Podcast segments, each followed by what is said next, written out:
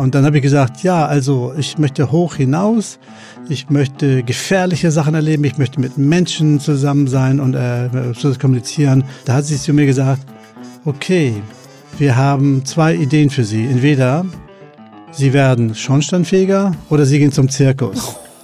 Ja? Was? Ja. Also sie, oh mein Gott. Willst du das wissen, wie ich das mache?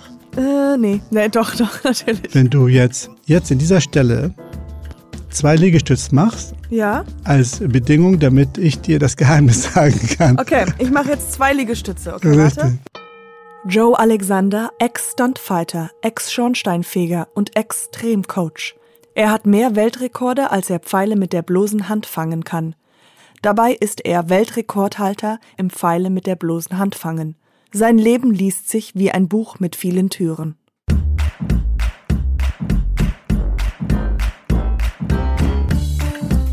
Gehört, der Podcast, der dir eine Stimme gibt. Präsentiert von Gallery Voice Halstabletten. Gallery Voice. Besser gut bei Stimme. Joe Alexander, äh, ja, ich freue mich total, dass du hier bist, äh, beziehungsweise du in Hamburg und ich in Berlin. Ähm, und dass wir uns irgendwie durch diese ganze Technik äh, zueinander gefunden haben. Und äh, wie schon gesagt, du hast eine krasse Biografie. Du hast in deinem Leben so viel erreicht, so viel gemacht. Ähm, und äh, wie würdest du jetzt deinen Beruf jetzt bezeichnen? Ist ein Extreme Coach.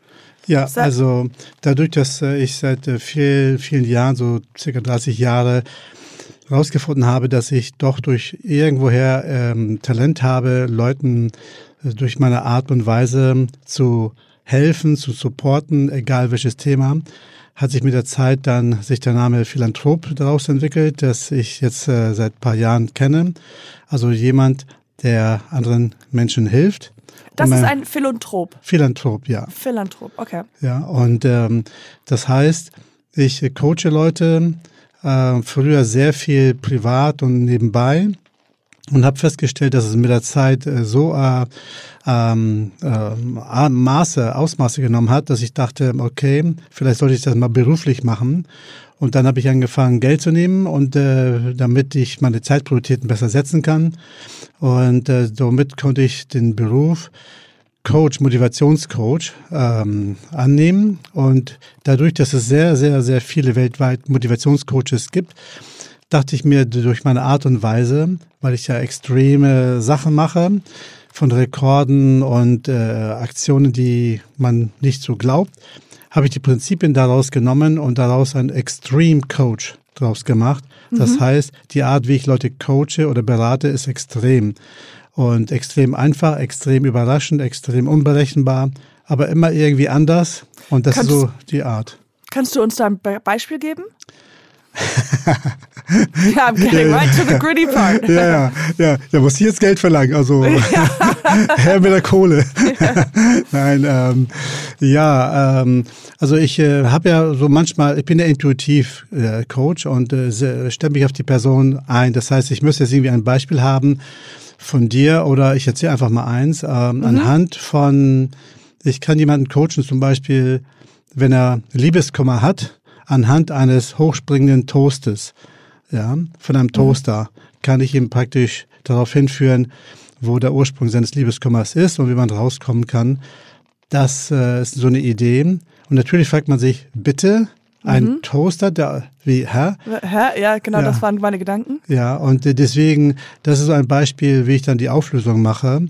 Oder anhand, wie man äh, eine Kerze zum Tanzen bringt. Ja, und äh, diese Art und Weise, die Leute verstehen natürlich nicht, aber das ist so intuitiv.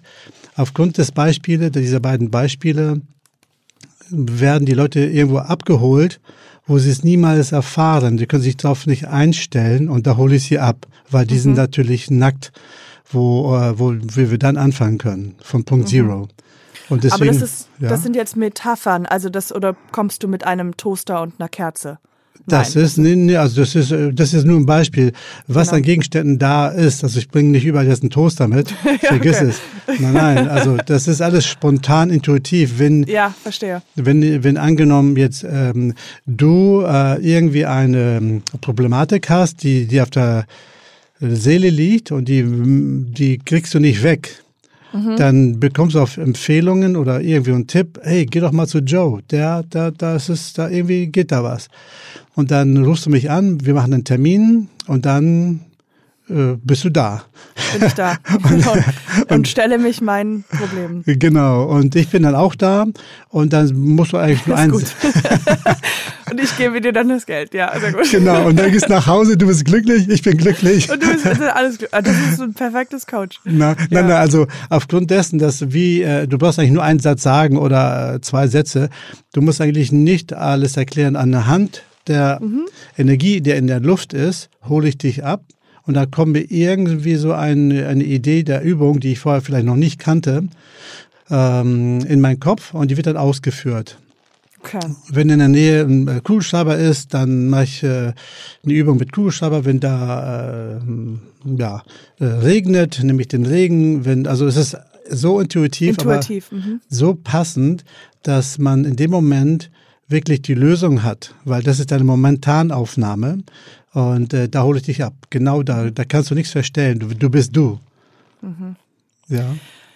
Können wir vielleicht ähm, etwas sozusagen ein bisschen in deine Biografie gehen, ein bisschen, ich müssen nicht über, weil es gibt wahnsinnig viel, aber dass man vielleicht für den Zuhörer auch äh, vers versucht zu erklären, wie so diese Welle gekommen ist bis zu diesem Moment, in dem du jetzt bist, also als Extremcoach. Ja. Ähm, vielleicht einfach ähm, ein bisschen, also woher du kommst und wo deine Anfänge waren, weil die ja auch ähm, eher ins, äh, nicht direkt vom Coaching sind, also eigentlich ja. bist du ja Schornsteinfräger und kommst, hast in Amerika gelebt und warst ein, äh, hast Bücher geschrieben. Also vielleicht, äh, wenn du kannst oder wenn du möchtest, mir so ein bisschen kleine äh, Durchlauf ja. von deiner, von deinem Leben, sozusagen ein, ein kleines Mini-Buch von deinem Leben bis, bis zu diesem Punkt hier bei mir ja. Bei dem Podcast. Gut. Also dann machen wir gleich einen Podcast Mehrteiler in sechs ja, Folgen. Ja, genau. Sechs Folgen, also. ja. ähm, es ist so wie, äh, du kennst doch Picasso. Mhm, nee. Nee. Doch, doch, ich kenne Picasso. Also, oder andere Künstler, die haben ihre, Nein, die, die, haben, die haben ihre blaue Phase oder die haben ihre äh, schwarze Phase. Also, mhm. und so in meinem Leben ist das, ähm, bevor ich von ganz von vorne einsteige, habe ich ungefähr alle zehn Jahre circa, fange ich ein neues Leben an, mhm.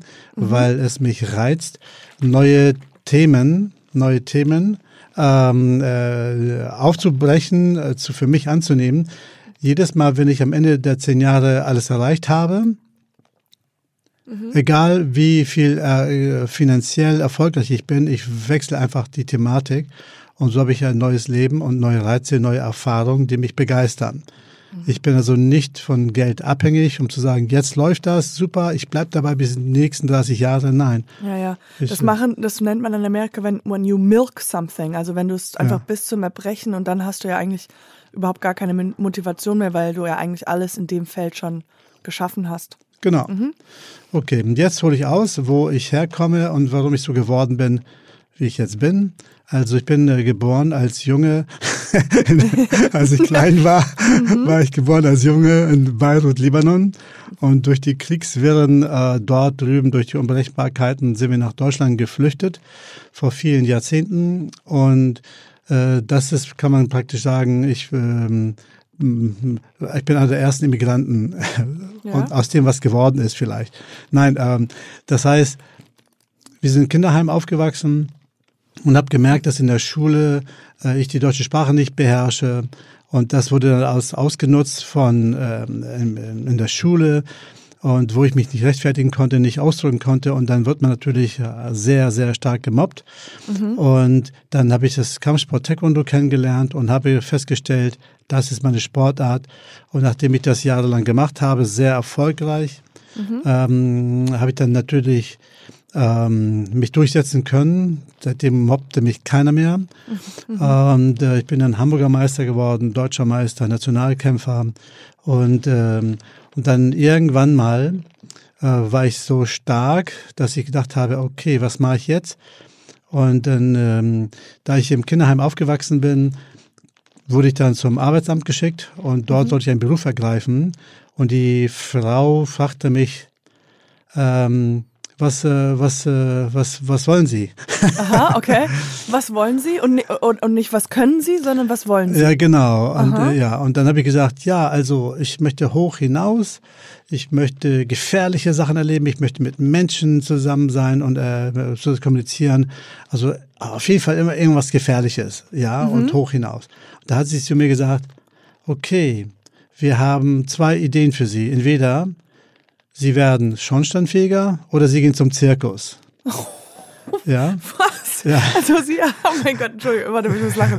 Weil sie hat dieses Hoch hinaus, dann einfach so ja, Schornsteinfeger. Schornsteinfeger. Das ist das Höchste an das, was sie denken konnte. Ja, ja, genau.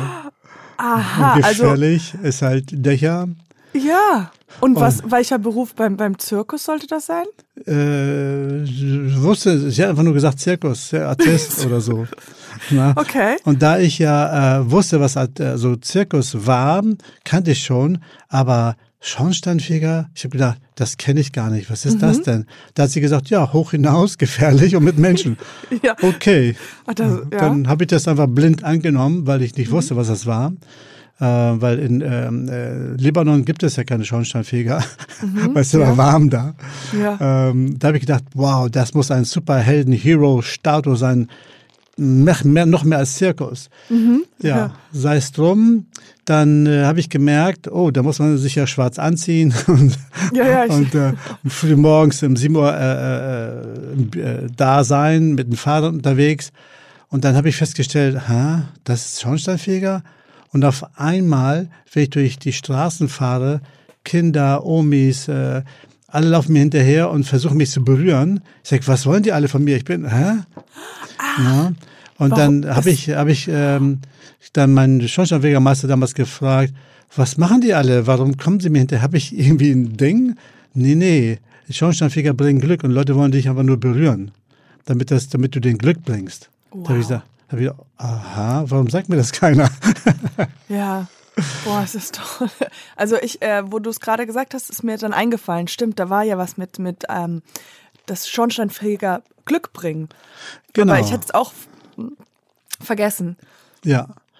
Und ähm, ja, das war so die Anfänge und das war, eigentlich war Schornsteinfeger der beste Job der Welt. Ja, weil es hat, äh, aber in mir brennte irgendwas. Es war irgendwie was. Und eines Morgens, als ich auf den Dächern war in Hamburg, auf so äh, fünfstöckiges Haus, äh, Flachdach, ich glaube, das war Eimsbüttel.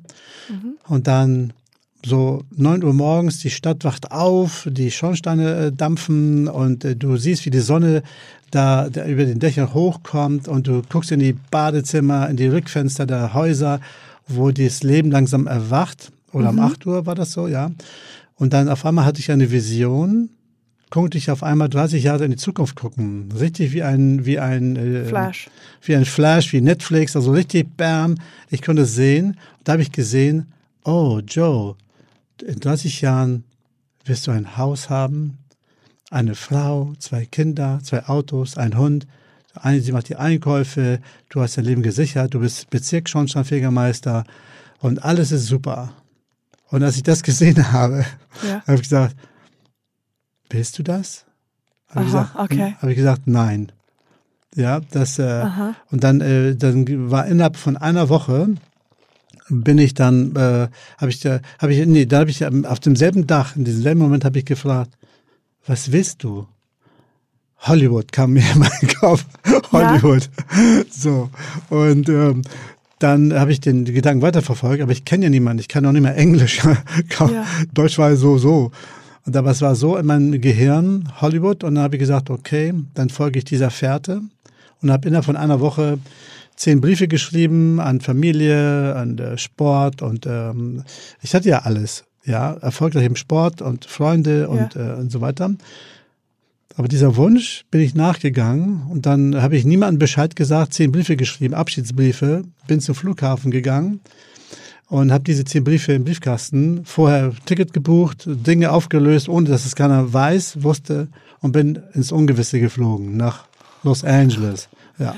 Okay, ähm, ich, äh, ich sitze hier mit äh, kompletten Mund offen. Das ist, äh, ist eine sehr faszinierende, tolle Geschichte. Das wollte ich jetzt schon mal nur einfach Ah. sagen. Das ist sehr, sehr ähm, berührend. Ja. Ähm, und sehr schön erzählt, muss ich auch noch sagen. Danke. Ähm, äh, okay, erzähl weiter. Ja, und äh, äh, ja, also das ist, äh, ich, ich folge oft meiner Intuition und äh, ohne zu wissen, was dahinter ist. Also wenn Leute Wunschträume haben, was sie gerne werden wollen, oder dann gibt es immer eine Tür, durch das sie nicht durchgehen wollen oder können. Mhm. Weil die wollen genau wissen, was hinter der Tür ist. Aber es kann ja. dir kein Mensch sagen, erst wenn du durchgehst. Ja, und äh, ich in diesem Leben, in meinem Leben, in diesem jetzt achten Leben, in diesem Leben, mhm. bin ich durch viele Türen gegangen und ich bin dann in Los Angeles angekommen, da Uhr morgens und der Flughafen war leer. Und da kam einfach so ein schwarzer Taxifahrer, sagt, hey Bro, come on, where you wanna go? Bay, bay, da, da, da, da. Und ich sag, hä, was, ist das eine Attacke? Mhm. und dann habe ich gemerkt, ah. Aber einfach nur, weil, weil, äh, weil man das nicht gewohnt ist in, in Hamburg oder in Deutschland, dass man so auf der Straße angesprochen wird, dass man halt so. Ja, ja. genau. Mhm. Und äh, ich wusste nicht, was er wollte. Und dann sagt er Taxi, Taxi. Ich sag, ah, Taxi, das ist gut.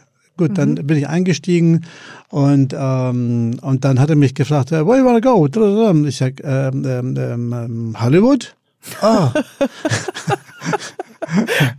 weil ich, weil ich musste ihn, ich habe ja nicht Hollywood, verstanden. I want to go to Hollywood. Ich habe noch nicht mal I want to go, ich habe einfach nur gesagt Hollywood, weil ich musste, ich musste, ich musste tatsächlich aus seinem Wirren, äh, ich habe ja nichts verstanden. Ja. ja und dann nachher verstehe ich, wo äh, Taxi, wo er hin will, äh, wo ich hin will. Dann einfach Hollywood. Und dann hat er mich auch hingefahren. Und dann äh, hat er gesagt, wo in Hollywood? Ja, äh, Hotel, Hotel. Alle Hotels sind zu irgendwie. Und dann YMCA bin ich dann gelandet. Ja. Aha. Und dann, äh, das, dann begann meine äh, vier Jahre Los Angeles. Und da natürlich ging alles drunter und drüber. Und ähm, dann habe ich zwischendurch nach Deutschland angerufen. Und die, äh, meine Mutter konnte nicht glauben, dass ich da bin, bis ein Operator sagte in die äh, Dialog, mhm. you have to put more coins in, please put more coins in. Da sagt oh meine Mutter, wer ist denn das? wer ist denn der Leine? Ja, ja, genau. Line, ja. ja, genau. Und dann habe ich gesagt, ich bin in Amerika. Und mein Arbeitgeber hat sich dann gemeldet, ah, man, in jungen Jahren macht man so Flausen, er vergibt mir, Hauptsache ich komme zurück und ist alles gut. Und dann habe ich gesagt, nein, ich bleibe hier. Und damit war das Kapitel Vergangenheit also, äh, also äh, Schornsteinfeger mhm. und das Leben in Deutschland abgehakt. Und nach diesem Gespräch gehe ich auf dem Hollywood Boulevard und dann habe ich was erlebt, was ich so selten äh, äh, damals erlebt habe. Ein unglaubliches Gefühl der Freiheit. Hinter mir nichts, vor mir alles und keine Versicherung, keine Absicherung. Und so bin ich dann im Hollywood Boulevard. Einfach vom Dach, schon schon viel gedacht, im Hollywood Boulevard. Und äh, das ist äh, der Start. Wow. Ja. Und äh, wenn du dann in Hollywood bist, du triffst, trittst in jedes Fettnäpfchen, was nur möglich ist. In mhm. jedes. Und auf diesen Erkenntnissen habe ich dann auch meine Erfahrung gesammelt, dass das Leben eine harte, aber coole Schule ist. Mhm. Und dann musst du dich bewähren im Dschungel. Ja. Mhm. Und das ist, wo ich dann meine ganzen Coaching-Erfahrungen bekommen habe bis zum heutigen Tage. Mhm, ja. ja. Natürlich, der Taekwondo ist, äh, habe ich dann angefangen auf der Straße Taekwondo zu unterrichten, dann gucken Leute zu und dann habe ich dann Schüler gehabt und dann auf einmal landete ich in einem Hightech, äh, ultra teures äh, Studio. Ich gehe einfach rein und sage, äh, I'm Teacher, Taekwondo Champion, Teaching Taekwondo Job. Und die so, ah ja, gar kein Problem, kommen genau. Sie rein. Jetzt war genau, und der Chef war so ein junger Typ. Na, und äh, das war äh, ähm, am Fuße von Universal Studios ähm, Tour. Ähm, das Studio war nur die Reichen, die Bonzen, die Wichtigsten waren in diesem Center. Und ich frech gehe da rein und gehe zum Chef und sage, äh, Taekwondo mhm. Teacher Joe. und er guckt mich an, sagt, hä, was ist das denn? so frech. Ja, klar. habe ich einmal die Woche, dann zweimal die Woche und dann hatte ich dann auf einmal Schüler, die das äh, natürlich äh, Big Business Lawyers und, ähm, mhm. und wichtige Leute, die mich dann natürlich äh, gefördert haben und so weiter und so weiter. Ja, ja und äh, äh, äh, Entschuldigung, jetzt und von da sozusagen und dann da gelebt, das alles. Ja, dort habe ich dann, äh, ja, dort habe ich äh, natürlich, Taekwondo war mein Leitfaden, aber ich wollte unbedingt natürlich zum Film und durch einige meiner Schüler, die dann halt CBS oder so gelitten haben, nee, geleitet haben, dann rufen die meinen Schüler an, äh, ruft einer meiner Schüler an, ey, äh, zum Produzenten, ey, ich habe hier einen coolen Typ, bring ihn mal unter, weißt mhm, du? Ja. Und dann hatte ich dann in verschiedenen Serien mitgespielt. und äh, und dann, ähm, um dann große Sachen zu machen, muss man in der Gewerkschaft sein, eine Film- und Fernsehgewerkschaft. Mhm, genau. Und dann äh, habe ich das meinen Schüler geklagt, äh, nicht geklagt, sondern gesagt. Da sagt er, okay, äh, kein Problem. Ähm, aber in eine Gewerkschaft zu kommen, musst du Film machen. Ja, um einen Film machen zu müssen, musst du in der mhm. Gewerkschaft sein. Das ist so, das ist so ein Prinzip, also für die, äh, für die, die das jetzt nicht so ganz verstehen, das ist, ähm, es ist so wie der Hauptmann von Köpenick oder so. Das hast du einen Pass, kriegst du, kriegst du Geld oder sowas. Ich weiß ja. nicht, wie das genau läuft.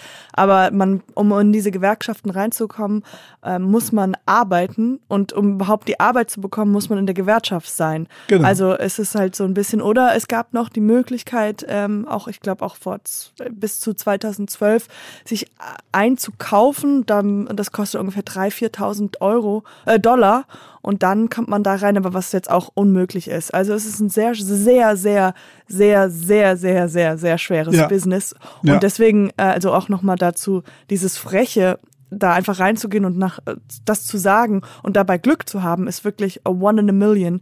Ja. Ähm, also das ist auch wirklich nicht nachzumachen, weil das klappt einfach eigentlich auch nicht, überhaupt Fuß zu fassen und auch die Sprache nicht und dann das.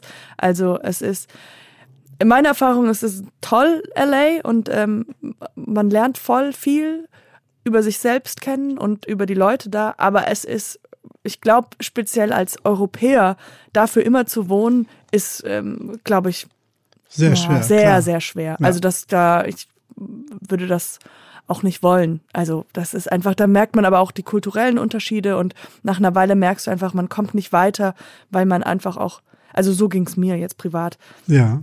Mhm, genau. Aber das ist so zum Beispiel, wo ich meinte, es gibt eine Tür, da musst, du musst da durch. Mhm, Nichts genau. kommt zu dir. Und äh, die meisten scheitern schon vor der Tür. Ja. Obwohl sie so wollen. Aber ähm, das Müssen muss durch das Wollen ersetzt werden. Und dann, das Leben besteht aber nicht nur aus Wollen, sondern aus Taten. Und das ist der, das ist der Volks. Warte, nicht zu viel verraten hier. Die Hörer müssen dann alle bezahlen. Also das ja, genau. Alle müssen sammeln. alle müssen zusammenhalten. ich habe einen großen ähm, Hut, ja. Die äh, jetzt, dann machen wir mal ne, das nächste Kapitel sozusagen auf nach Amerika. Ja. Weil wir haben jetzt, äh, äh, damit ihr wisst, es gibt noch so viel mehr. Das ist ja jetzt so viele neue Kapitel, die dann nochmal weitergekommen sind. Also nachdem du wieder zurück nach Deutschland kamst, ja. ähm, oder beziehungsweise, ich weiß nicht, was als nächstes bei dir kommt, aber ich habe hier auch zum Beispiel, du hast ja, sagen wir, 43 Weltrekorde. Ja. Ähm, ist das sozusagen das nächste oder wie kamen wir da, wie was passiert als nächstes? Ja, also als nächstes, also ganz kurz eine Anekdote aus äh, Los Angeles, Hollywood. Mhm. Ich hatte natürlich auch die äh, viele Begegnungen mit ähm, Filmproduktionen. Und da war immer so der Kampf, dass ähm, wenn ich als Stunt-Teacher ähm, äh, oder Choreograf da war auf dem Set, da gab es immer so die alte Garde von Stuntmen. Und ähm, da war der, der Regisseur und Produzent. Und ich hatte meine eigene Vorstellung, wie man Kampfszenen macht. Mhm. Und äh, die alte Garde sagt, ähm, hau mal richtig rein in den Bauch, hau mal richtig rein ins Gesicht. Also so richtig ja, so ja. oldschool. Das ist, damit es echt aussieht. Ich sage, sag, nein, das ist, äh, ich würde es anders machen, diesen das. Und am Ende war das ähm, Climax so hoch, dass der Produzent und der Regisseur, aber äh, sind wir hingegangen und dann ähm, habe ich das äh, gesagt, so will ich das machen, äh, anders will ich das nicht machen. Und dann hat er sich dann gegen den Alten entschieden und mich dann genommen Ach, und dann durchgesetzt, weil ich, man muss sich im, äh, bei dem Drehen, bei Kampfszenen oder dann überhaupt nicht verletzen, nur damit es echt aussieht. Das ist ja die Kunst. Das muss echt aussehen, aber ja. so, das heißt, da muss man sich auch durchsetzen, obwohl mir das keiner gesagt hat. Aber von meiner Intuition her fand ich, das sieht besser aus. Ja, ich glaube auch, das sieht wahrscheinlich sogar noch besser aus, weil wenn man sich selber also da äh, kann ich mir nur vorstellen, dass das logisch ist, weil wenn du richtig haust, dann musst Ja. du ja immer noch aufpassen und dann sieht man ja dieses Aufpassen eher, als das, wenn man richtig Genau, reinschlägt und weiß, genau. das sieht für die Kamera besser aus. Ja. Ähm, aber Also, das ist ja auch, man, man schießt ja nicht wirklich, nur weil es dann besser aussieht, wenn der wirklich stirbt. Wir genau. benutzen richtige Pistolen hier im Set. Genau. Also Bauchschläge ist halt kein, kein Problem, aber wenn es danach geht, so ins Gesicht und so weiter, das muss nicht sein. Da ist auf Ego, Ego falsch angebracht. Aber gut. Ja. D- Danach kam die nächste Epoche in Deutschland, ähm, dass äh, ich dann mit Fernsehen angefangen habe, mit äh, Shows und ähm, Ideen. Also ich habe gemerkt mit der Zeit, dass Ideenfindung, Ideen umsetzen meine, meine Hauptkapital ist. Ich habe zu allem und zu jedem und äh, egal wie schnell, wie lange, ich habe so das Ideenbrain und bin connected mit dem Universum, wenn es danach geht, eine unglaubliche Idee zu finden für das jeweilige Projekt oder Talent. Zack, habe ich eine, einen Schlüssel, es geht Chanting und dann zack ist es da. So. Das heißt, ich könnte theoretisch für dich mit dir auch eine Wette machen oder einen Weltrekord. Wenn Okay. Du, aber nur wenn du es möchtest und äh, Aha. 2,80 Euro zahlst. Ah, die kann ich noch zusammenkratzen. Sehr gut.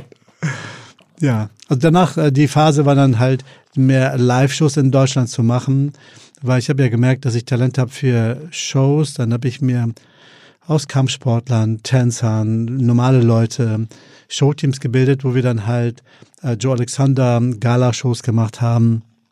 Und irgendwann ist es mutiert, so richtig, so eine, so habe ich eine kleine Agentur gegründet und ähm, dann ja, mussten sich die alle verkleiden. Dann kam die Musik dazu, Choreografien und so habe ich mich peu à peu hochgearbeitet, dass ich eine Koryphäe war, was Shows betrifft. Und ähm, das ausgelebt, dann war ein Fernsehen mehr und mehr. Ich habe meine allererste Sendung in Deutschland war dann gleich 1983, glaube ich, oder 84, 83. Äh, Thomas Gottschalk hat da eine Sendung gehabt, die hieß Na sowas. Irgendwie, das war irgendwie eine wöchentliche Sendung. Ich, ich habe das auch sogar gesehen. Wirklich. Ja, habe Wow. ich gesehen. Äh, also jetzt nicht jetzt hier für, für das Interview, jetzt nicht an der Zeit, ich weiß nicht, noch Mhm. nicht so alt genug, aber mit, ähm, ja, das, vielleicht erzählst du's, Ja. Und ähm, was du Und- da gemacht hast. Ja, also das war so, der Redakteur hat mich hier irgendwie aufgeschnappt, ich weiß nicht woher, und äh, dann mich eingeladen, dass ich da ein paar Kampfsportsachen demonstriere. Und meine Art äh, auf äh, Kampfsportdemonstrationen mache ich ja nie, nie im Taekwondo-Anzug, sondern ich bin äh, eher so zivil da unterwegs, um zu zeigen, man kann, man muss nicht extra einen Taekwondo-Anzug tragen, um Dinge zu demonstrieren. Und das kommt dann auch irgendwie greifbarer und er hat auch einen Unique Selling Point. Also ähm, ähm, und dort habe ich dann ähm, äh, ein paar Sachen vorgestellt, wie zum Beispiel ein Brett äh, ins Wasser gestellt, aufs Wasser und mit der Faust erschlagen. Ähm, oder die, so eine Weltpremiere hat es damals noch nie gegeben. Im Rückwärtssalto eine Schellackplatte, die Thomas Gottschalk gehalten hat, mit dem Fuß zu zerschlagen in der Luft, im Salto. Und das war, äh, und heute machen das die Koreaner, die Tricker, die Parkour-Leute. Und aber ich äh, bin der Meinung, ich war der Erste. Wie bei vielen Ich glaube, dass ich recherchiere das mal. Ja, du warst der Erste. Ich Ja. hab's geguckt, das ist ähm, hoch, hoch recherchiert hier. Sehr gut, du bist auch schnell. Ja, ja. Ja, sehr gut. Also das war so der Start. Und da habe ich festgestellt, danach gab es noch ein, zwei andere Sendungen und dann gab es erstmal nichts am Fernsehen, weil scheinbar habe ich gleich bei der größten angefangen. Mhm, ja, ja. da, da, da gab es nur noch Wetten das und dann sagte ich im Flachs, äh, weil damals hat der Wetten das äh, Frank Eisner gemacht und Gottschalk war noch nicht annähernd da. Ne? Sei es drum, das war der Start für die nächsten zehn Jahre und dann irgendwann war auch das so durchgegrast und dann äh, kam die Abteilung Rekorde, Genau. also Weltrekorde. Ja. Guinness Oh. Buch der Rekorde. Ja, Ja. Und ich habe es ein bisschen vorweg schon vorweggegriffen. ja, Es waren sehr, sehr viele Weltrekorde. ja, ja. Ähm, äh, 43, um exakt zu sein. Ich fand, äh, wenn man bei dir bei Wikipedia guckt, da sind die alle, also viele auch aufgeschrieben. Ähm, eins fand ich äh, ganz interessant. Das war dieses Ellbogenbruchtest mit Ei. Ja. Äh, da zerschlägst du ein Betonblocken mit deinem Ellbogen, während ein rohes Ei in der Hand gehalten wird. Und 24 Betonblöcke. Das war 2010. Ähm, wie kamst du, weil, weil du ja gerade erklärt hast, du schnappst sozusagen diese Ideen. Wie kamst du zu Ellenbogen, Ei und Betonblock? Ja, also früher waren Rekorde für mich Ego-Booster. Ja, mhm. also um mein Ist Ego. wahrscheinlich, ja. Ja, klar. also das hat damals mein erster Guinness-Weltrekord war Pfeile fangen. Und äh, für mich war das danach irgendwann nicht mehr so egolastig, sondern mehr, was kann ich daraus lernen, was kann ich den Leuten vermitteln, außer einen Rekord hinzustellen. Und die, diese Steine ist für mich immer eine Metapher. Du musst stärker sein als der Stein. Ja. Mhm. Und dadurch, dass es auch wiederum viele Karate, Taekwondo-Leute weltweit gibt, die Bruchteste machen. Einige brutal, einige ja blöd, mhm. stumm teilweise. Aber ich versuche immer einen Sinn dahinter zu, äh, zu sagen, was es bewirkt. Und als Steine zerschlagen ist das eine und das Wie ist das andere. Ja. Und mhm. ich war immer ein Freund von Yin und Yang. Und äh, ich habe mir gesagt, wenn das Yang, also das Harte, die Steine sind ah, und verstehe. das Ying ist das rohe Ei, wie mhm. geht das, dass die man Balance. Mit, genau die Balance, alles zu geben, 110 Prozent zu geben, ohne das Innere zu verletzen, ja. So, in dieser Symbiose ist, äh, sind mir dann viele Rekorde für eingefallen, unter anderem auch Steine, Ellbogenbruch, das mit einem rohen Ei in der Hand. Das heißt, ich muss praktisch mit einem Schlag ähm, 10, 12, 16 Steine oder, ähm, oder Dachziegeln etc. zerschlagen mit dem rohen Ei in der Hand, das nicht kaputt gehen darf. Es ist wirklich, das Ei ist geschützt in der Hand wie ein Käfig. Mhm. Und aber alles drumherum ist, ist Stahl. Ja. Mhm. Und natürlich darf der Stahl nicht fest sein, sondern so flexibel, so entspannt. Aber der Käfig, wo das Ei drin ist, das muss, äh, ja, darf das eigentlich zerdrücken. Und diese Symbiose äh, versuche ich dann bei Rekorden auch rüberzubringen, damit das die Leute nicht denken, oh, ja, Rekord, yeah. super, das war's. Aber das Wie ist äh, für mich entscheidend. Ja, und auch speziell, weil man ja automatisch eigentlich davon ausdenkt, dass wenn man irgendwas mit Kraft, also ich mache es gerade selber hier, dass ähm, wenn ich versuche, den Ellbogen runter zu, zu hauen, will ich ja gleichzeitig auch Kraft aus meiner Hand rausnehmen und die dann halt in was Weiches, also so, dass man eher ins Beschützerische geht. Ja. Das ist interessant. Ja, und das Ding ist, was man auch nicht sieht, ist die Vorarbeit, die ich mache. Das heißt, das Geheimnis, wie ich das mache, das sage ich in der nächsten Folge. Teil 18. Teil 18 und 19. Nein. Willst du das wissen, wie ich das mache? Äh, nee. Nee, doch, doch, natürlich. Ja, willst du? Willst du? Also, ja. Wirklich? Okay, dann würde ich vorschlagen, äh, es ist ja ein äh, Quidquid Pro, ja, mhm. was in Amerika momentan einen guten Namen hat. Ja. ähm, durch, äh, ja. Ähm, damit die Zuhörer wissen, worum es geht, würde ich vorschlagen, wenn du jetzt, jetzt in dieser Stelle zwei Liegestütze machst. Ja. Als Bedingung, damit ich dir das Geheimnis sagen kann. Okay, ich mache jetzt zwei Liegestütze. Okay, Richtig, warte. Genau. Warte, ich muss jetzt. Leute.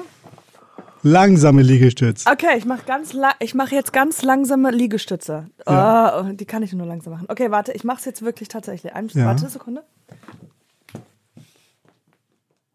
Eins. Zwei. Ja. Ja. Okay, ich habe zwei gemacht und ich habe auch nicht so nur so getan.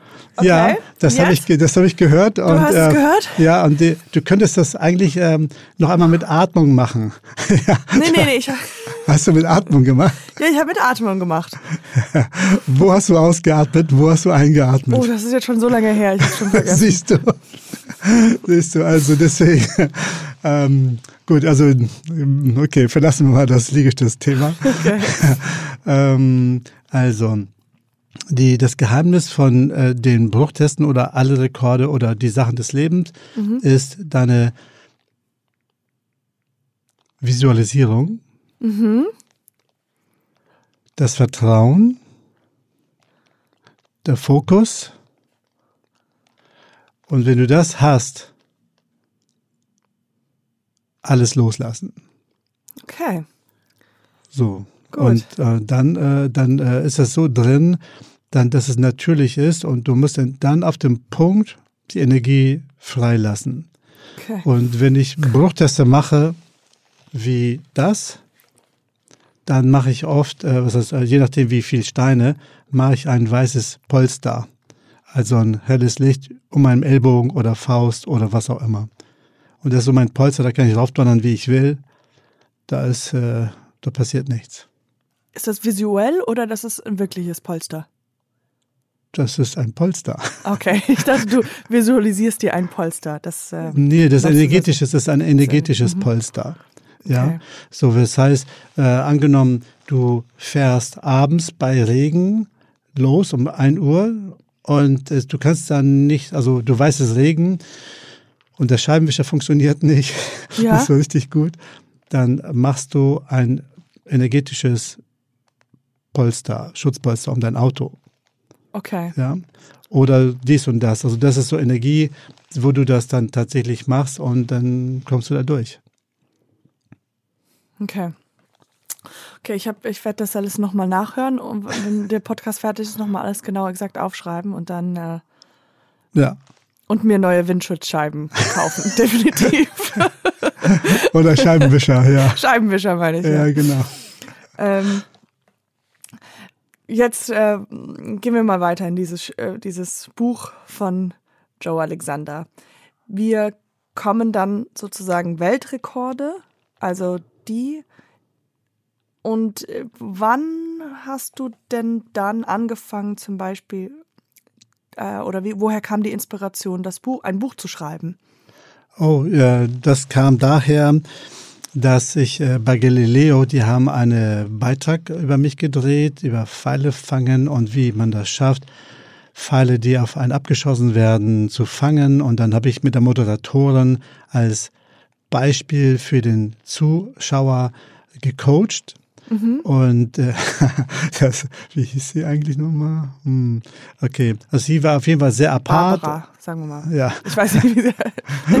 Rhabarber. Rhabarber. Rhabarber. Rhabarber. Genau. Und ähm, die eigentlich hatten sie einen Tag veranschlagt, weil wegen Budget. Da habe ich gesagt, ein Tag, nein, zwei Tage müssen, weil es ist einfach, das geht nicht. Dann haben sie eingewilligt. Das Budget, Budget wurde erhöht. Und ich habe dann mit ihr Übungen gemacht, die sie einfach in Staunen versetzt hat. Und am Ende, ähm, ähm, ja, zwischendurch musste sie auf Dosen Bohnen laufen. Sag nochmal auf. Dosen, Bohnen, Bohnendosen, Bohnendosen. Bohnendosen. Ja, auf, äh, auf dem Boden, die da lagen, musste sie laufen und hat gefragt, was hat das mit Pfeilefangen zu tun? Berechtigte Frage. Also ich hätte es auch gefragt. Ja, ja. Und das war halt für die Zuschauer sehr spannend. Ich habe das dann aufgelöst und ähm, ähm, Und du so, gar nichts. gar nichts. die waren da. Die Was- waren da. Es war ein Impuls. Äh, es tut mir leid. Genau.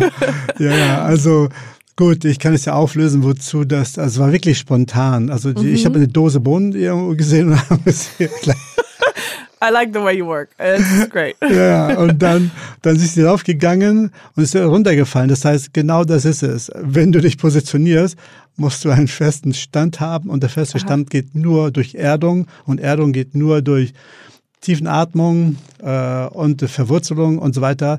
Dann kamen auf einmal die ganzen Wow-Gedanken her Ja. und dann hat sie einen besseren Stand gehabt, um Pfeile zu fangen. Huh. Ja, so, alles nur durch Dose Bohnen. Bohnen, Bohnendose. Aber es macht, also wenn du das erklärst, macht das für mich äh, Sinn.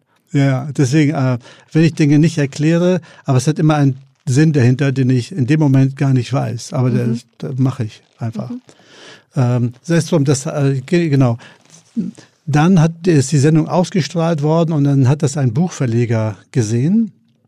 Und der rief mich dann sehr aufgeregt an, äh, Herr Joe Alexander, ich habe das gesehen, äh, haben Sie schon mal ein Buch geschrieben? Nein. Warum schreiben Sie keins? Ja, äh, keine Zeit und äh, ja. Okay, Sie müssen ein Buch schreiben. Okay. Und, Okay.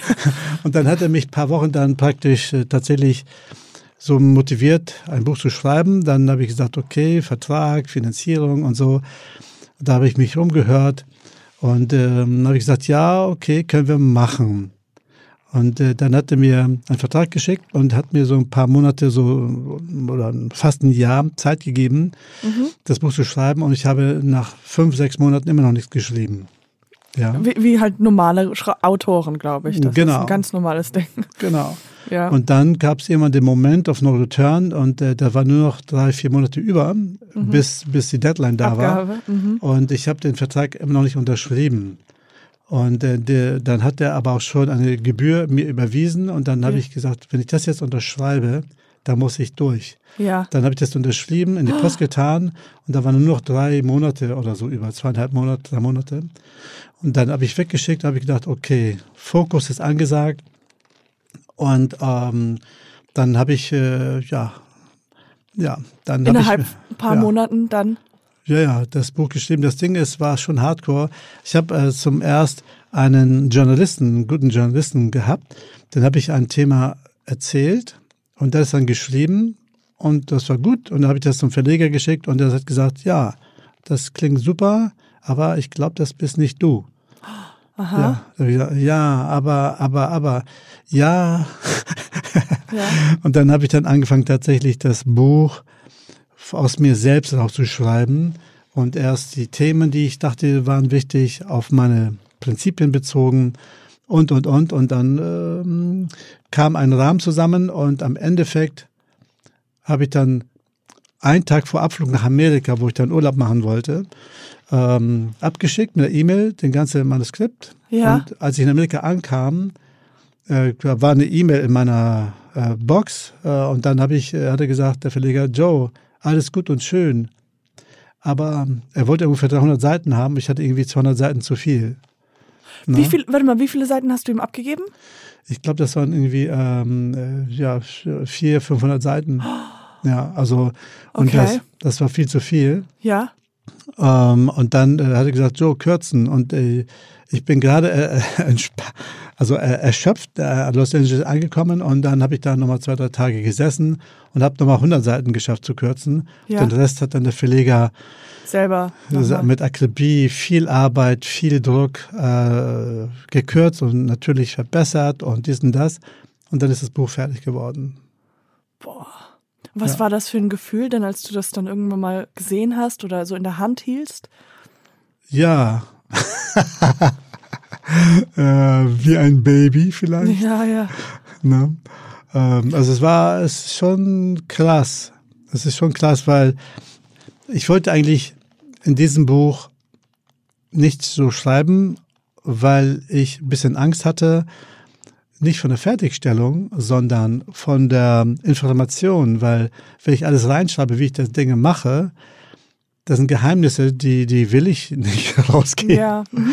ja. Na, und deswegen habe ich mich mit dem Verleger so geeinigt, ich mache da ein paar Übungen, äh, die ich so ansetze. Und das ist autobiografisch, über Rekorde, über dies und das. Und dann war das aus dem Buch entstanden. Und da waren halt geheime Übungen auch in dem Buch drin, dessen Auflösung auch im Buch sind, aber verschlüsselt wie ein Harry Potter Geheimnis. Mhm, mhm. Ja, dass wenn man das wirklich am Ende anfangen will, die Antworten zu lesen, kann man nicht. Man muss sich tatsächlich wie eine, eine Suche, eine Kreuzworträtsel Genau. durchfriemeln. Und Du das habe ich. Seite 44 rückwärts lesen und dann.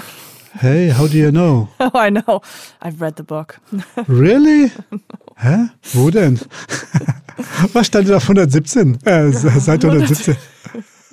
ähm, auf Bohnen laufen. Bohnen. Ja, auf dem Boden laufen, richtig.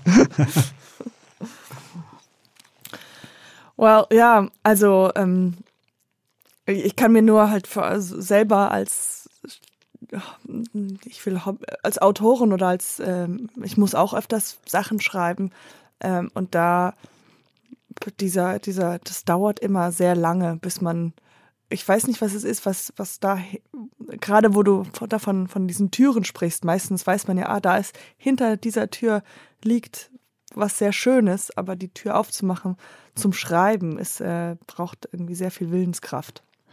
Ja, und eine Deadline. Ja, und eine extrem, ja, das stimmt absolut, eine Deadline. Ja. Ähm, jetzt, du hast auch, ja, warst du auch beim Supertalent. ja. Wie war diese Erfahrung? Also Supertalent äh, ist immer eine Erfahrung und äh, um meine eigenen Talente mache ich mir weniger Sorgen als äh, die Umsetzung vor Ort, weil die ist äh, von so vielen Seiten beeinflussbar, Mhm, ja. äh, dass das auf die Qualität äh, sich überträgt. Und ähm, ich habe damals, ich habe zweimal Supertalent-Auftritte gemacht und äh, die erste war Pfeile fangen. Ich habe mit meinem Bogenschützen eine hammer spektakuläre Bogenshow, Pfeilfangshow vorbereitet.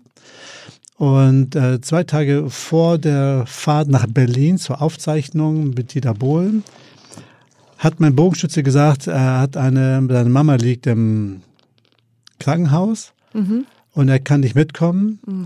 Und äh, dann habe ich die ganze Show innerhalb von einem Tag aus Berlin Leute geholt und versucht, ja, eigentlich hätte ich sie absagen müssen, aber ich habe die, äh, die, die Herausforderung angenommen und habe dann halt einen Schüler von ihm genommen und zwei, drei Parkour-Leute aus Berlin und habe versucht, dort eine Show spontan so zu kitzeln, was nur bedingt funktioniert hat. Aber im Endeffekt habe ich der Redaktion gesagt, die ich auch kannte, ich kenne die, die alle. Die Problematik ist, so kannst du nicht, das kann, ich kann nicht nur gut machen, wenn ich Dieter Bohlen auf die Bühne bekomme. Na, und da haben die gesagt, Joe, das können wir nicht, das ist spontan, wir können Dieter Bohlen nicht vorschreiben auf die Bühne. Ja, aber der, nur so kann er die, meine Show retten, Ja. weil die Performance, und ich bin dann halt rausgegangen, da war Michael äh, Hunziger in der Jury und Thomas Gottschalk. Ja. Ah, und den kann Thomas Gottschalk. Ja, ja, klar, den, den, kanntest du ja. Mhm. Natürlich. Der war ja vorher äh, Backstage und dann, hey Joe, was machst du hier? Ich sag, ja, habe ich gefragt, was machst du denn hier? Und was? ja, ja. Naja, du, du weißt doch. Show. Showbusiness. genau. Und als ich rauskam, und Michael Hunzinger war ja auch meine Schülerin, ja, beide Aha. kannte ich ja. Und ähm, aber wenn ich da auftrete, dann natürlich kennen sie mich nicht. Das Mhm. müssen auch so so tun. Sei es drum, ich mache dann äh, die Show mit Musik und hat, da sagt der äh, Regie, äh, der Redaktion, ab dem Moment, ich gehe raus mit einer Gitarre und einer Wassermelone. Mhm, ich, warum, warum das denn? Die waren gerade da. Ja, also ich wollte eigentlich als eine Art Sänger auftreten, um Ja. damit die Fallhöhe der Überraschung größer ist. Ja, schön, voll Ja. gut. So, das war so die Idee. Und dann gehe ich tatsächlich raus mit der Melone und natürlich die Frage, was ist mit der Wassermelone? Ja. Ich habe sie getragen. So wie der Film. ja, genau. Ja. Und ähm, die Musik sollte dann in dem Moment, die Powermusik, wo ich dann überfallen werde von meinen Jungs, die Kämpfer waren, sollte dramatische, epische Musik kommen, wenn ich auf die Gitarre so anfange, spanisches Lied zu singen. Ja. Und, und das war genauso abgesprochen. Ich gehe raus, bin ganz guten Mutes, um die Überraschung vorzubereiten. Ich äh, spiele auf der Gitarre und spiele auf der Gitarre und spiele auf der Gitarre. Nein, nein. Und spiele die auf der Leute Gitarre und die Musik kommt nicht. Ja, und ich spiele Oh weiter auf der Gitarre und dann, die Leute kommen natürlich auch nicht raus, weil erst. Ja, wenn die warten Mu- auf die Musik, ja. Genau. Und dann irgendwann habe ich dann gesagt, ähm, stopp, stopp, halt. Na, ich, äh, da habe ich dann den ganzen Saal, der voll war, die ganze äh, Kameraleute, und da habe ich einfach unterbrochen. Das, das äh, macht ja kein Mensch. Ich gesagt, stopp, stopp. Und dann sage ich, Regie, wo ist die Musik? Ah, Joe, ah, tut uns leid. Ah, alles nochmal von vorne. Ja. da, da war die Überraschung natürlich flöten. Ja, aber ja, okay. Und dann bist du wieder rausgegangen und wieder Ich rein? wieder, ich bin wieder rausgegangen, wieder rein. Natürlich ist die Überraschung jetzt weg. Die Ja. Jury war, hä? Na?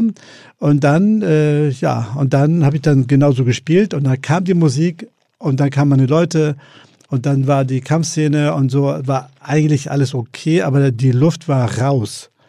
Ja, Überraschungseffekt nicht da. Ja, ja. Da habe ich gesagt, oh Mann, äh, das, äh, und dann sagt Dieter, hey, die Falle sind ja langsam und dies und das.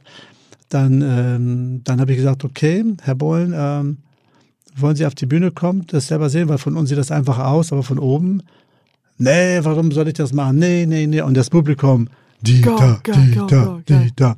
Ne? Und dann ähm, ist sie da rausgekommen, immer muss ich den Dash machen und so weiter. Ähm, und da war auf der Bühne und dann habe ich äh, meinen Bogenschützen Robin Puls äh, auf ihn ansetzen lassen und Dieter Bohlen sagt, weiter weg, weiter weg. Letztendlich hat äh, Dieter Bohlen äh, beim Fallefangen sich verletzt und dann, äh, was ja gut war und auch Dialog. Und ähm, ja, und ich freue mich natürlich, wenn Dieter Bohlen auf der Bühne ist, weil ich brauche auch Reize. Ja. Du brauchst, brauchst auch was? Reize, Ja, Reize. Herausforderungen. Ja. Und ich finde, Dieter Bohlen, Stefan Raab und so diese, diese Querdenker, die unberechenbaren, das sind so meine Liebsten, Mhm. weil äh, da wachse ich mehr an denen, ja. Mhm. Ähm, so, weil die auch unberechenbar sind. Und das holt mich dann auch da ab, wo ich hin will. Mhm. Ja. Ja. Ähm, sei es drum, Dieter hat sich dann äh, verletzt und ich, äh, da fand ich gut. Nicht so schwer, aber so, dass man ein bisschen Blut und das wurde nachher thematisiert. Und als er runterging, oh Mann, da von oben sieht das doch ganz anders aus. Und Ja. da habe ich gedacht, ah, danke, hat die Show einigermaßen gerettet. Natürlich kam ich da nicht weiter. Ja, aber ist das denn, ich hätte gar nicht gewusst, dass das, also wahrscheinlich schon ein, ein Motiv ist, da weiterzukommen, aber eigentlich überhaupt Nein, in nein, der Show zu bekommen, ja, ja, zu, dass es ausgestrahlt wird, ist ja schon mal ein, Ja, ja. Aber für mich war äh, die Herausforderung eher das Spannendste, ähm, als das Weiterkommen, weil Weiterkommen ist für mich äh, irrelevant. Irrelevant. Also das ist, äh, weil es hängt von so vielen Faktoren ab. Ich maße mir nicht an, in eine Sekunde, um weiterzukommen. Für mich ist einfach der momentane ähm, das Momentum sehr wichtig, Ja. wie ich in dieser Herausforderung bestehe, auf dieser Plattform, die ja sehr, sehr ähm, beschossen wird. Ja, ja. so, das war das Thema Supertalent. Super Thema. Äh, also super, ähm, dass das Thema. Ich, wir haben ja nicht mehr so viel Zeit. Wir haben ja wirklich. Ich wollte eins noch fragen. Was versteht man unter HSMH? Das ist das Wort Hisme. Ja, das ist eine gute Frage. Ähm, vor vielen Jahrzehnten habe ich das äh, Wort irgendwie so oft benutzt in äh, Workshops, Seminare, äh, Standfighter-Seminare, Produktionen in China, Japan, London. Und das scheinbar habe ich das immer so gesagt, beiläufig. Und egal welche Sprache, dies wurde dann mir wiedergespiegelt. Hisme hier, Hisme da. Und das ist eigentlich so, kann ich auch nicht so gut erklären, aber es ist ein Wort, was alles bedeutet und nichts gemeint ist. Aber die Leute im Zusammenhang verstehen, was gemeint ist. Hisme? So, und deswegen, ähm, das ist, ähm, ich, Inside weiß ich natürlich, was es genau bedeutet, aber das wird dann auf der joealexander.com Webseite stehen, aber auch das nicht offensichtlich, sondern man muss wirklich so ein Easter Egg suchen. Und wenn man es richtig geschickt anstellt, wird man herausfinden, was das Wort Hisma richtig bedeutet. Mm, Dann noch eins, das hatte auch der Redakteur mir auch, ähm, also beziehungsweise der Chris, der bei dir hinten sitzt, der fand das so interessant, dass du auch eine Sportart entwickelt hast. Ja. Genau, die heißt Jacro. Genau. Genau, und das war einer meiner zehn Jahre Zyklen. Und dann damals ähm, gab es noch nicht mal Tebo oder Kickbox Aerobic oder Aerobic Fight oder äh, was auch immer. Und äh, ich war immer ein Freund von Verschmelzung von, äh, von Dingen, von Kulturen, von Sportarten. Ich habe damals äh, das Wort, ähm, die Sportart Jacro erfunden, die ähm, äh, Kampfsport, Selbstverteidigung mit Aerobic, mit Tanz, mit Meditation, mit äh, Yoga-Elementen verbindet innerhalb von einer Stunde. Ja, und ich war, glaube ich, damals der aller, allererste. Warte, ich gucke noch mal kurz. Ja, du warst der Erste. ich habe noch mal recherchiert. Sehr gut. Also, wenn wir essen gehen sollen, Tilden, dann weiß ich genau, bei wem ich bestelle. Bei Ja. dir. ja. Ähm, ja, und dann, ähm, und dann, äh, um so diese Sportart bekannt zu machen, war es sehr wichtig, mit äh, den einen oder anderen Verband zu arbeiten. Und der größte Verband damals war der Deutsche Aerobic-Verband. Ja. Da habe ich mich- mich an den gewandt und die meinten so, ja, Joe, das hört sich irgendwie gut an, aber das kennen wir so nicht. Man soll nicht Aerobic mit anderen Sachen oder Kampfsport mit das und verbinden. Das bleibt bei deinen Leisten und fertig. Und da habe ich gedacht, nee. Und ich war auch der Erste tatsächlich, der eine ähm, Fitness-Aerobic-Stunde oder eine, eine äh, Sportart nicht mit Warm-up so angefangen habe wie alle anderen, mit Walk the Play, also mhm. on the Spot, dann Körper langsam aufwärmen. Ich war noch eine Stufe vorgegangen, habe jede Jackal-Stunde fängt bei mir an mit fünf, sechs Minuten Atemübungen. Mhm, okay, ja, ja. Das, mhm. Damit man den Alltagsstress nicht in den Fitnessstress umwandelt. Und äh, das war so die Idee, erstmal Leute zu besammeln und danach ging es Warm-up und dann ja. am Ende endet das auch wieder mit Entspannung. Ja. Ja, wie beim Yoga. Viele Richtig. Ähnlichkeiten, ja. Ja. Und äh, das hat sich dann mit den Jahren durchgesetzt und ähm, da hatte ich dann äh, Lehrer ausgebildet und äh, Ausbilder ausgebildet. Da gab es in fast jeder Großstadt ähm, eine, eine Jacro-Einheiten. und dann habe ich was gemacht, was auch bis dato noch nie, noch nie ein Fitness-Presenter, Aerobic, egal was, gemacht hat. Jetzt kommt's. Jetzt musst du fragen, was denn, Joe? Was denn, Joe? Ah, gut, dass du fragst. also, ähm, und zwar, ich habe einfach wieder eine Idee gehabt und um die umzusetzen war nicht einfach, aber es ist gelungen. Und zwar, ich habe mir gesagt, ich werde in 80 Tagen in Deutschlands Fitnessstudios Jacro machen. Ja, mhm. dann hatte ich äh, die ersten 50 Studios. Damals gab es ja kein Google oder kein Dings. Das war richtig irgendwie, also nicht so. Aber ja. Na, und dann äh, immer, je mehr das in die Dörfer ging, die Fitnessstudios, desto weniger wussten sie, was äh, Jacro war. Ja. Ja. Und dann auf einmal hatte ich 80 Tage, jeden Tag ein anderes Studio und am Wochenende waren Workshops. Ja. Und das war so eine Hammer, Hammer Erfahrung. Leute haben gesagt, Joe, du bist nach 20 Tagen tot. Und eigentlich konnte ich nach 80 Tagen noch weitere 80 machen, weil Energie war klasse, der Flow war gut, die, die Leute haben auf mich Wochen gewartet, die Erwartungen waren sehr hoch. Ich kam da schon fast als Superstar an, ohne okay. vorher da gewesen zu sein. Und allein die Tatsache, dass eine Sportart aus Deutschland, Hamburg, entstanden ist, die Medien aber schreiben, neu aus Amerika, Jacko. weißt du? Those fucking Americans. Ja, ja, weil, genau, weil ich ja so ein bisschen amerikanisch äh, Slang wohl hatte. Ja. Immer verkauft. Und das Neueste aus Amerika, Jackro. Die, der Stern hat's gebracht, die verschiedene Zeitungen und äh, Fachzeitungen, Jackro, Amerika hier und dort und dort. Naja, was soll ich sagen? Das war Jackro. Jackro. Okay. Das gibt's heute äh, nicht mehr. Also jetzt gibt's nicht mehr oder wurde nein, das? Nein, nee, nee, ich habe das ja äh, mit der Zeit runtergefahren, weil ich wollte ein neues Kapitel. Danach kam ah, die Phase von Stuntfighter. Da kam die Epoche von zehn Jahren Stuntfighter. Mhm. Dann habe ich alle meine äh, Lehrer, Jackro-Lehrer, Ausbilder, Joe, mach weiter, jetzt kommt Tebo aus Amerika, bleib bei diesem Thema, die Leute sind jetzt gewarnt. Äh, äh, ich habe, nee, nee, mache ich nicht. Nee. Ich mach neu. Na? Und jetzt bist du endlich angekommen an diesem wunderschönen Podcast. Wie gehört. Und jetzt sitzt du im Studio. Ja, also eigentlich, als ich jung war, wollte ich immer so werden, wie ich jetzt bin. Ja. Oh. Das ist, das ist ein, das ist sehr schön. Ja. Das ist, das ist sehr schön, ja. Aber ich habe ja noch das zwei Leben. Ich habe noch zwei Leben vor mir in diesem Leben. Hm. Noch zwei. Ja. Dann weiß ich schon, was ich mache. Was, was kommt dann? Das äh, sage ich dir beim nächsten Podcast.